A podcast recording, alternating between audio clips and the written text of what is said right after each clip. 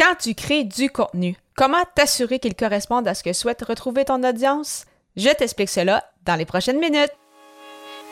Les médias sociaux en affaires est votre rendez-vous hebdomadaire pour en connaître davantage sur les différents réseaux sociaux et les plateformes de création de contenu dans un contexte d'affaires.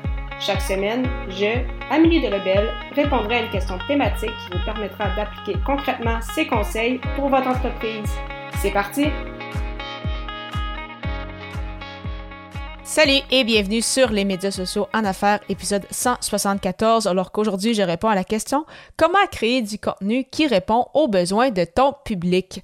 Alors tout d'abord, la première façon de t'assurer de bien t'adresser à ton persona, que tout ce que tu crées comme contenu euh, vraiment puisse l'aider à évoluer, La façon la plus simple, c'est bien évidemment de lui poser la question directement. Donc, que ce soit euh, via les réseaux sociaux, euh, par exemple avec les, euh, les, stories sur Instagram, que ce soit sur LinkedIn, que ce soit sur Facebook, peut-être même dans, un, dans une infolettre euh, proposer aux gens de répondre à ton courriel en euh, leur demandant justement euh, s'il y a peut-être des, questions auxquelles tu pourrais, tu pourrais répondre et qui pourraient t'inspirer pour des pièces de contenu dans ton podcast ou dans tes vidéos ou dans tes articles de blog, peut-être avoir un appel à l'action qui mentionne justement de t'écrire un courriel ou de te contacter sur un réseau social particulier en mentionnant justement euh, de quoi ils ont besoin pour, euh, pour évoluer ou qu'est-ce qu'ils aimeraient retrouver euh, dans ton contenu. Donc, bien évidemment, pour s'assurer de répondre aux besoins de ton public, rien de tel que ton public pour justement avoir, en avoir le cœur net. si tu débutes, donc ça c'est quand même quelque chose qui revient souvent en mentionnant oui, Amé, j'aimerais ça leur poser des questions, mais j'ai pas de retour, j'ai vraiment une très petite communauté, je viens de débuter à ce moment-là, pas de souci. Euh, ce qui pourrait être bien, c'est de te servir des mots-clés euh, qui ressortent sur les moteurs de recherche, donc des, questions, des mots-clés en lien avec ton sujet, voir euh, quelles sont les questions que les gens se posent ou qu'est-ce que en fait les gens recherchent en lien avec ces mots-clés-là, en lien avec ces, thématiques-là.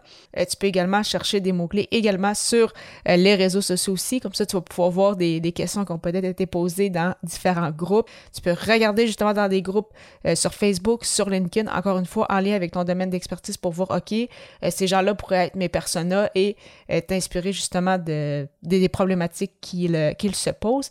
Et comme on l'a vu à l'épisode 165. Donc, si tu ne l'as pas écouté, je t'invite à y jeter un petit coup d'oreille après cette écoute-ci, donc au amiedelabel.com baroblique E majuscule 165 où euh, justement j'ai fait euh, un essai pour cet épisode-là où j'écrivais des mots-clés et ChatGPT me proposait des titres en lien avec ce sujet-là. Donc euh, ça peut peut-être t'inspirer aussi certains, certains angles ou certaines pièces de contenu auxquelles tu n'avais peut-être pas pensé. Donc des fois, c'est ça, s'assurer de, des fois, c'est juste une question de, créativité. Donc, quand c'est d'autres personnes qui le mentionnent ou quand on voit d'autres, termes ressortir que, que les nôtres, des fois, ça peut nous, nous inspirer.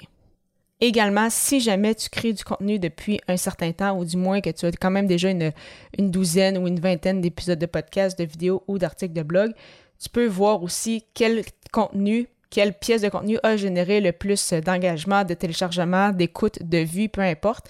Comme ça, ça peut quand même te donner une bonne idée de qu'est-ce que les gens recherchent. C'est sûr que ça ne fait pas foi de tout, mais euh, si tu vois justement par exemple que sur une vingtaine d'épisodes de podcast, euh, deux des trois épisodes euh, les plus populaires parlaient, moi je ne sais pas, des, fausses croyances en lien avec l'activité physique, eh bien, tu le sais que c'est quand même un besoin que les gens se posent. Donc, il y a peut-être plus d'éléments à approfondir en lien avec cette, cette thématique-ci. Donc, encore une fois, ce n'est pas une science exacte, mais quand on voit euh, certains types de contenus qui vraiment on voit une grande différence euh, dans, la, popularité avec les gens qu'on souhaite viser, eh bien, ça nous donne quand même un, bon indicatif de qu'est-ce que les gens souhaitent, souhaitent retrouver dans ton contenu.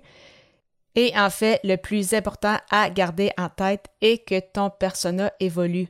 Toi, tu évolues personnellement comme solopreneur, comme entrepreneur, comme personne, et c'est le cas également de ton persona.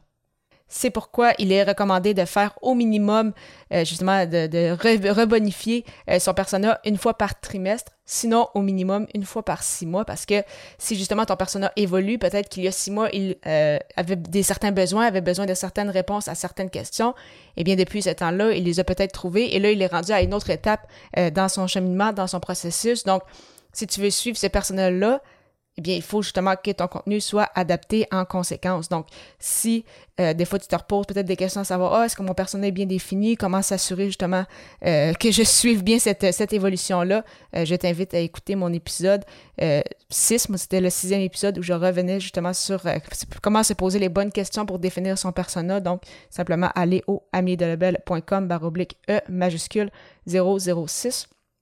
Donc, euh, vraiment, c'est ça. Donc, pour s'assurer de toujours répondre aux besoins de son public, il faut euh, toujours avoir en tête qui est justement ce public cible-là. Et sachant que celui-ci évolue, eh bien naturellement, il y a des bonnes chances que ton contenu évolue également avec lui.